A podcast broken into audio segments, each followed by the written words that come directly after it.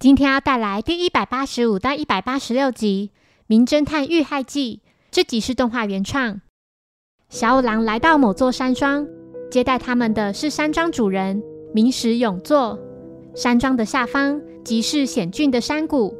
他们在那遇到了其他人，其中一位是男演员沙冈和义，另外还有制作人长冢克明、沙冈的经纪人长谷乃惠。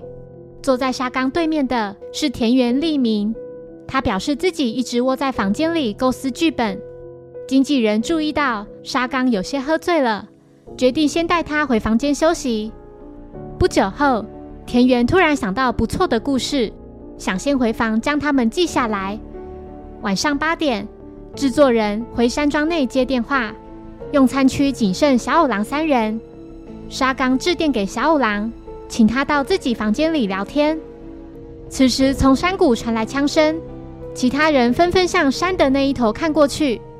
经纪人注意到，在隔壁房沙冈的窗户上有个像是被枪打到的洞。沙冈的房门已从里面上锁。山庄主人拿来备用钥匙打开门。进房后，大家看到沙冈的额头中枪，死在地上。警方赶到后，确认致命伤。为额头的枪伤，身上并无其他伤痕。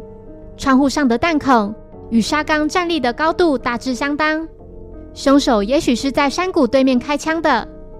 柯南注意到地上的玻璃碎片里掺杂了其他像是某样东西的纤维。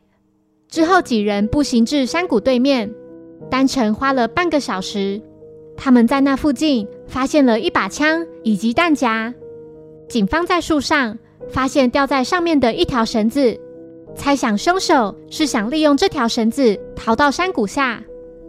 一段时间后，横沟将大家集中在山庄大厅，询问每个人在案发当时的行踪。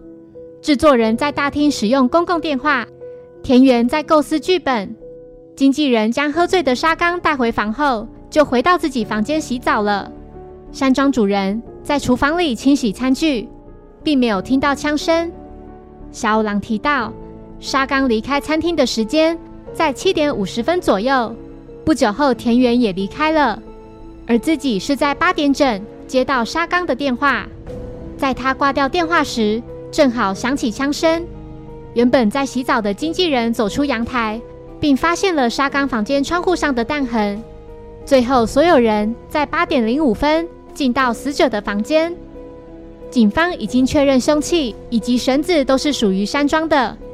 子弹的尾部被凿开了一个洞，且前端还被削尖了，内侧还刻了螺旋状的条纹，看起来就像是个螺丝。柯南来到死者的房间，在床垫底下发现了一个洞，又在地板看到了奇怪的痕迹，这让他明白凶手的手法。柯南确定凶器在三零四号房。立刻请警方协助到里面检查某样东西。之后，柯南回到大厅麻醉小五郎，变身为他的声音说：“凶手首先趁大厅没人的时候偷走了备份钥匙，接着潜入沙冈位于三楼的房间，然后把床垫竖立在落地玻璃窗的旁边，之后走出山庄，顺便偷走枪支和绳子，在走到山谷对面后。”瞄准沙冈房间的窗户开了一枪，然后把枪留在原地，将绳子绑在树上，就可以制造出凶手逃至下方山谷的假象。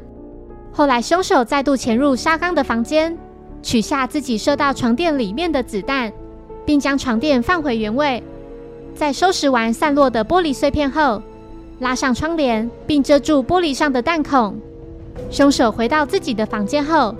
在回收的那颗子弹底部凿一个孔，用电钻钻出螺旋状的条纹，接着磨尖子弹头，再把事先准备好的某样东西放进子弹的螺旋条纹中，一个与枪支吻合的新的凶器就完成了。在凶手做好准备后，便来到大厅和大家一起用餐，等待沙冈回房，就找个借口进到沙冈房间内，然后朝他额头开枪。在杀害他之后，就立刻打开窗帘，制造死者是被人用枪射中额头的假象，最后再将先前的玻璃碎片撒在地上。这时，一名警察从三零四号房中找到了一个十字弓，另外还有一支沾满血迹的剑。凶手就是住在三零四号房的田园。他在八点的时候偷偷回房致电给小五郎，然后把爆竹之类的东西丢下山谷，制造类似枪声的假象。那通从表面上像是沙刚在讲电话，实际上是播放先前录下的他在电视剧里的台词。命案现场的地板上就有一道凶手所留下的非常清楚的痕迹，凶手的鞋底。夹了一小块玻璃碎片。田园认罪，并说那个家伙竟然瞧不起自己的剧本。谢谢收听，如果喜欢本节目，欢迎小额赞助给我支持，谢谢。那我们下一集再见，拜拜。